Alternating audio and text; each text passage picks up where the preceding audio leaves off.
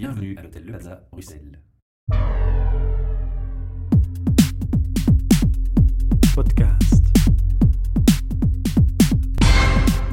Een goedemiddag iedereen, welkom opnieuw bij een nieuwe podcast live van het Plaza Hotel waar wij elke maand te gast zijn. Mijn gast die bij vandaag bij zit, wij gaan het vandaag hebben over Young Potential. Maar ik laat u zelf even voorstellen. Ja, goeiedag. Ik ben Deborah de Pauw en ik werk uh, als HR-consultant bij Belgacom. En ik recruteer uh, dus voor het Young Potential programma uh, 2013 bij Belgacom.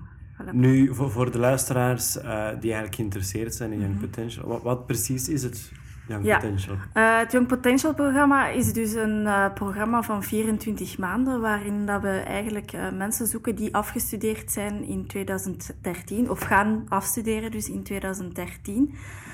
Um, het duurt dus 24 maanden en zij krijgen drie missies van acht maanden. Uh, ze hebben dus de mogelijkheid eigenlijk om verschillende uh, zaken te doen. Uh, finance, marketing, sales, HR. hangt er een beetje van af. We hebben verschillende wegen die ze kunnen inslaan. wij noemen dat tracks. We hebben de allround track, de HR track, de sales track en de ICT engineering track. Dus zij mogen dus in het begin kiezen tijdens de selectie welke track dat ze willen inslaan. Uh, als ze dus kiezen voor de allround track, uh, komen zij in een generieke uh, track terecht, waar dat ze dus zowel finance, marketing, strategy en dergelijke meer kunnen, kunnen inslaan, die weg kunnen inslaan. Uh, bij HR zijn het echt uh, missies binnen het HR-departement dat wel vrij groot is binnen Belgacom. Dus dan kunnen ze op recrutering terechtkomen, communicatie op HR-vlak, ehm, op learning and development bijvoorbeeld, bij de HR-business partners. Dus er zijn echt ook diverse mogelijkheden. Uh, bij ICT en engineering gaan we dan weer meer naar het uh, engineering departement binnen Belgacom, waar dat ze zowel op uh, projectmanagement wat meer technisch kunnen gaan, dus waar ook verschillende zaken mogelijk zijn. En dan daarnaast hebben we ook nog de sales track, dat eigenlijk nieuw is van dit jaar. Uh, waar dat ze echt worden opgeleid om verkoper te worden. Uh, dus uh, echt van nul aan mee in de winkel staan, mee leren verkopen aan, aan, aan klanten, particulieren. Om dan zo eigenlijk omhoog te, te worden getrokken naar een meer ja, B2B verkoop eigenlijk. Ja, ja. Dus eigenlijk eerst beginnen met B2C in de winkels en dan uiteindelijk op lange termijn.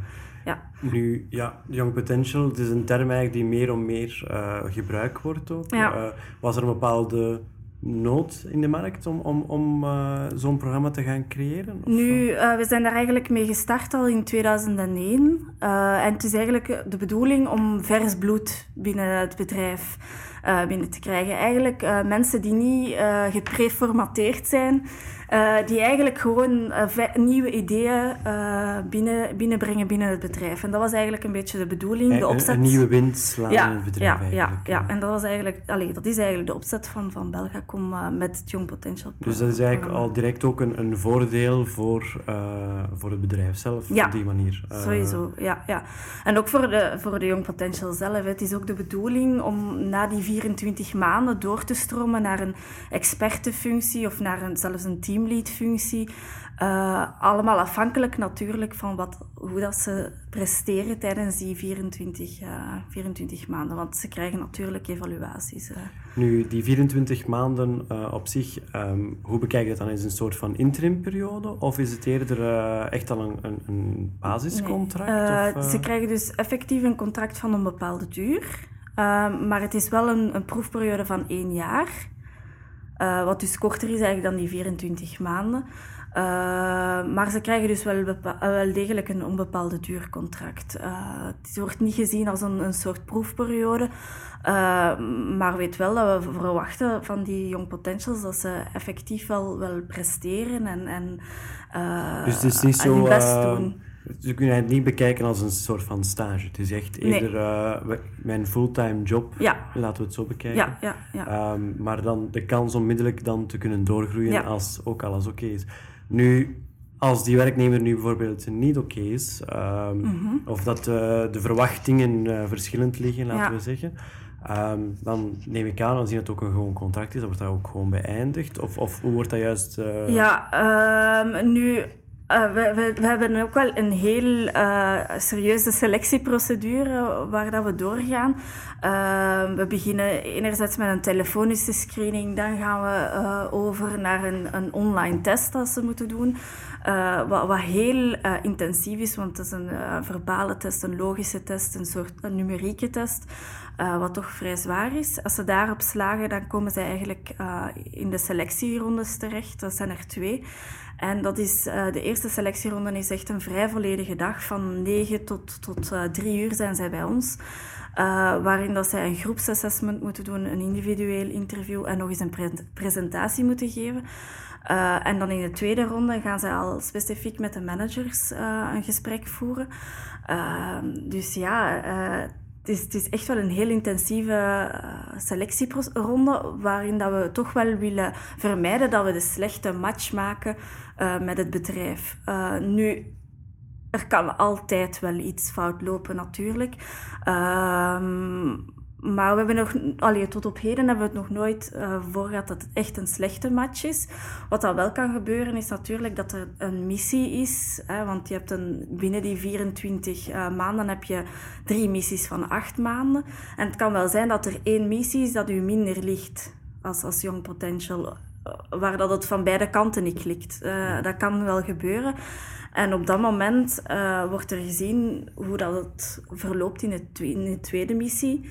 En als dat even slecht loopt, ja, dan, dan moeten we natuurlijk overgaan naar uh, ja, andere maatregelen. Ja. Nu, voor het recruteren zelf van Young Potentials, omdat je geeft nu aan ook dat er een heel strenge selectieprocedure ja. uh, is, uh, neem je eigenlijk zelf de stap naar de studenten toe of zeg je eigenlijk tegen de scholen van kijk, dat is beschikbaar uh, en wordt ja. dat gecommuniceerd zo in de scholen? Of hoe bekijk je dat? Of wat, hebben jullie een aparte ja. website? Of, of uh, hoe, hoe, eigenlijk gaan jullie de mensen zelf kunnen ja. recruteren? Dus wij, wij nemen deel aan, aan verschillende campus-events eigenlijk. Ah, dus er zijn verschillende uh, campus recruitment days waar dat wij dus met onze stand naartoe gaan.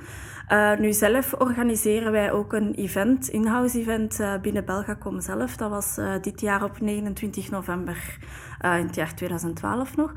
Um, en daar was eigenlijk, dat is eigenlijk de start van onze selectie. De, okay. na die dag gaat onze, onze vacature ook publiek. Dus dan gaat het ook verschijnen op LinkedIn, op Facebook hebben wij ook onze vacatures staan. Op onze interne website, allee, op onze interne website om, om uh, aan onze collega's ook bekend te maken van spreek jullie vrienden en, en, en familie aan. Natuurlijk ook op, op onze jobsite, dat is www.belgacom.com jobs. Daar staat ook de vacature. Ehm, dus hij staat eigenlijk overal wel, wel gepubliceerd. ja, ja, ja, Nu, ik ben uh, een, een young potential. Ik, ben, uh, -hmm. ik ga volgend jaar afstuderen. Ja. Ik ga door die selectieprocedure, -hmm. dus dat is oké, okay, uiteraard. Ik heb ja. niks anders verwacht. um, de eerste dag op het werk. Ja. Um, wat, ga, wat gaan wij doen? Ja. Ik heb een, een meter Peter binnen het bedrijf. Ja. Of ik... Uh, Inderdaad. Dus eigenlijk de, de Young Potentials, uh, dat is eigenlijk wel een hele hechte groep. Uh, dus je krijgt sowieso een buddy, noemen wij dat, uh, toegewezen. Een soort meter-peterschap, inderdaad. Uh, en dat is eigenlijk een Young Potential van het jaar daarvoor. Ehm, dus zo gebeurt het eigenlijk. Wordt de fakkel eigenlijk doorgegeven? Ja, de fakkel wordt inderdaad doorgegeven. nu toch ook even meegeven dat van het moment dat je je contract hebt getekend, soms is dat al in februari, maart, dus dan, dat duurt dan wel eventjes, want je start pas in september 2013. Um, zijn er ook veel contactmomenten. Dus we proberen één keer per maand uh, toch een contactmoment te hebben. Um, zo hebben we vorig jaar bijvoorbeeld ook een survi survival kit, uh, doorgestuurd. Uh, tijdens de examens bijvoorbeeld. Ook voor verjaardagen sturen we zo van die postkaartjes of, of verjaardagswensen door. we hebben ook lunches gedaan onder, de, onder de middag dan met de, met de Young Potentials van van uh, vorig jaar, zo, zodat ze een beetje ja, uh, het gewoon geraken ook en, en, en ons leren kennen. Uh, dat, allee, dat is daar vooral de bedoeling van. En ook dat ze het contact met Belgacom blijven behouden. Blijven behouden, inderdaad. Nu, ja, u zegt ook van, van het zijn eigenlijk mensen die net afgestudeerd zijn of gaan afstuderen. Mm -hmm. vandaar dat je contact houdt eigenlijk tot het moment dat ze dan afgestudeerd ja. zijn. Um, gebeurt het bijvoorbeeld dat iemand in zijn laatste jaar uh, eigenlijk ja, net niet afstudeert en mag die dan wel deelnemen ja. aan het programma? Of heb je dan zoiets van... Um, ja, er is, eigenlijk een voorwaarde van ja, dat ja. de studies wel uh, afgewerkt zijn. Dat is inderdaad een voorwaarde. Er wordt ook een clausule op, opgesteld binnen het contract dat er echt wel allee, voor uh, 1 september 2013 moet je jouw uh, diploma op zak hebben. Dus dat is echt, dus een, echt een, voorwaarde. Een voorwaarde. Ja. ja. Nu, uh, jij hebt er ook al gezegd, zijn verschillende functies die betrokken zijn, mm -hmm. verschillende richtingen die betrokken zijn. Um, gebeurt het vaak dat iemand zegt van, oh, ja, die IT die zegt me wel iets, en dat hij daar dan zit en denkt van, hmm, het is toch niet wat ik ervan verwacht ja. had. Uh, en dat hij dan kan die eigenlijk wisselen nog uh, als hij eenmaal gekozen heeft in track? Of, dus uh, eens dat hij gestart is, is het heel moeilijk om, om te wisselen, inderdaad. Nu, alles is natuurlijk bespreekbaar. Hè. Moest het echt zijn dat die persoon in een verkeerde circuit terecht is gekomen, kunnen we eventueel wel,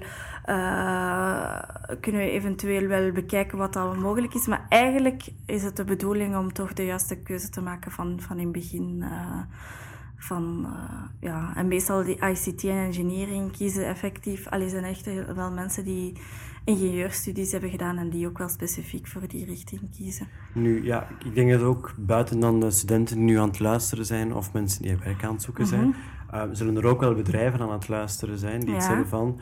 Um, ja, eigenlijk, je gaat de nieuwe wind door het bedrijf halen. Dus je hebt mm -hmm. zoiets... Uh, ja, laten we zeggen, een, een, een nieuwe manier van kennis uh, absorberen. Mensen, bijvoorbeeld de jongeren van vandaag, zijn direct weg met social media, terwijl iemand anders daar misschien wat moeilijker mm -hmm. mee heeft. Um, wat is eigenlijk het voordeel dat je, dat je via een Young Potential programma eigenlijk mm -hmm. als bedrijf daaraan gaat, gaat investeren? Want je hebt, ik denk dat er ook veel bedrijven zijn bijvoorbeeld die iets hebben van, ja, ik heb heel veel kennis die misschien mm -hmm. met pensioen gaat gaan. Ja. Um, hoe gaat dat tegen elkaar gaan concurreren? Want ja, de young potentials zijn eigenlijk nog vers. Ja. Of heb je zoiets van, met de markt die er vandaag is, uh, evoluties die gebeuren, um, gaat zich dat gelijk trekken? Gaat sowieso het bedrijf ook gaan evolueren doordat je nieuwe wind waagt? Ik heb misschien uh, antwoord op de vraag. Maar. Ja, ja ik, denk, ik denk sowieso uh, dat het bedrijf mee evolueert. Het is inderdaad zo dat, dat Belgacom voornamelijk een, een oudere populatie heeft. Uh, en ik denk dat het zeker niet slecht is om, om, om die young potentials binnen te krijgen, om, om zo ook een nieuwe wind te krijgen binnen het bedrijf en een, om een andere visie, ander zicht te krijgen op bepaalde ideeën. En, en, en ja, er zijn natuurlijk ook andere vacatures buiten de Young Potentials. Ja, ja, tuurlijk. Ja, ja, ja. En daar dan, vragen we dan ja. weer wat meer allee, ervaring, ervaring en, en, en, expertise. Ja. Uh, want eigenlijk is het Young Potential programma uh, een van de enige vacatures die we hebben Um, die eigenlijk uh, zonder, uh, allee, zonder ervaring mogelijk zijn. Andere vacatures zijn meestal, ik zeg ook meestal, het is niet, niet altijd, uh, um, toch wel een zekere expertise voor nodig. Dus het blijft eigenlijk wel een win-win situatie. Ja. Ze winnen sowieso al ja. bij de kennis. Ja. Um, en als je dan ook andere vacatures openstaan hebt, dan zijn eigenlijk twee nieuwe mensen. Ja. De ene met ervaring, de andere, andere zonder. zonder en die kunnen ook eigenlijk met elkaar een beetje gaan ja. overleggen, gaan, voilà, spreken van, van, Ja, uh, en ook die young potentials, die worden ook niet, niet losgelaten binnen het bedrijf. het is ook de bedoeling dat zijn niet zij... zo uh, nee. de, de, de, eerste kleuterklas die nee. langskomt en... Allee, jongens, ga maar spelen nee, en dan nee, draden niet. uittrekken en zo. Nee, dat gebeurt Want zij krijgen ook een, een manager die hun eigenlijk dagdagelijks coacht en, en bijstaat in hun... Uh, in hun job. Dus een aparte manager voor de Young Potentials dan? Als ik, ja, nee, nee, nee. In de, uh, dus? Zij, zij hebben een, een missie waar dat een bepaalde manager ah, ja, eigenlijk okay, voor... Okay, die manier. Dus eigenlijk per departement... Ja, uh, ja, is er eigenlijk een manager die effectief die, die, die persoon ook gaat coachen en, en ook uh, veelvuldige evaluaties heeft met die persoon. Dus uh, ze worden niet zomaar aan hun lot overgelaten, zeker niet. Nu, nu voor alle mensen die gaan afstuderen of die net afgestudeerd zijn, mm -hmm. um, ja, Welke vacatures zijn er momenteel nog open? Uh, zijn er nog vacatures waar de mensen op kunnen reageren? Uh, of, de vacatures van Young Potential bedoel je? Young Potential, ja, ja, ja, zeker en vast. Het is uh, nu de moment om, om te solliciteren eigenlijk. we beginnen met onze eerste selectierondes. Dus um, er zijn al een heel aantal mensen geslaagd op de testen, de online testen nu. Dus we beginnen nu met met de eerste interviews. Uh, maar we hebben nog geen enkele kandidaat aan boord, dus het is nu echt wel de moment om te solliciteren. Oké. Okay. Solliciteren ja. kunnen ze ook door reactie op Facebook of is het echt een uh, specifieke via website? Facebook uh... kan je wel op onze website terechtkomen ah, ja, okay. om dan da, via, de, allee, via die link te solliciteren. Ja. Oké. Okay. Dus voor alle, alle mensen die nu aan het luisteren zijn en die dus willen deelnemen aan het programma, ik zou zeggen, ga naar de website www.bellacom.com jobs. Ja, En daar klopt. zal het ook beschikbaar zijn, Ja, ik zeker en vast. Oké. Okay. Bedankt voor te komen, ja. Graag gedaan. En uh, als we reacties krijgen, ook via de podcast, dan laten we je ook uiteraard weten. Oké, okay, perfect. Alsjeblieft. Dank Dankjewel. Podcast.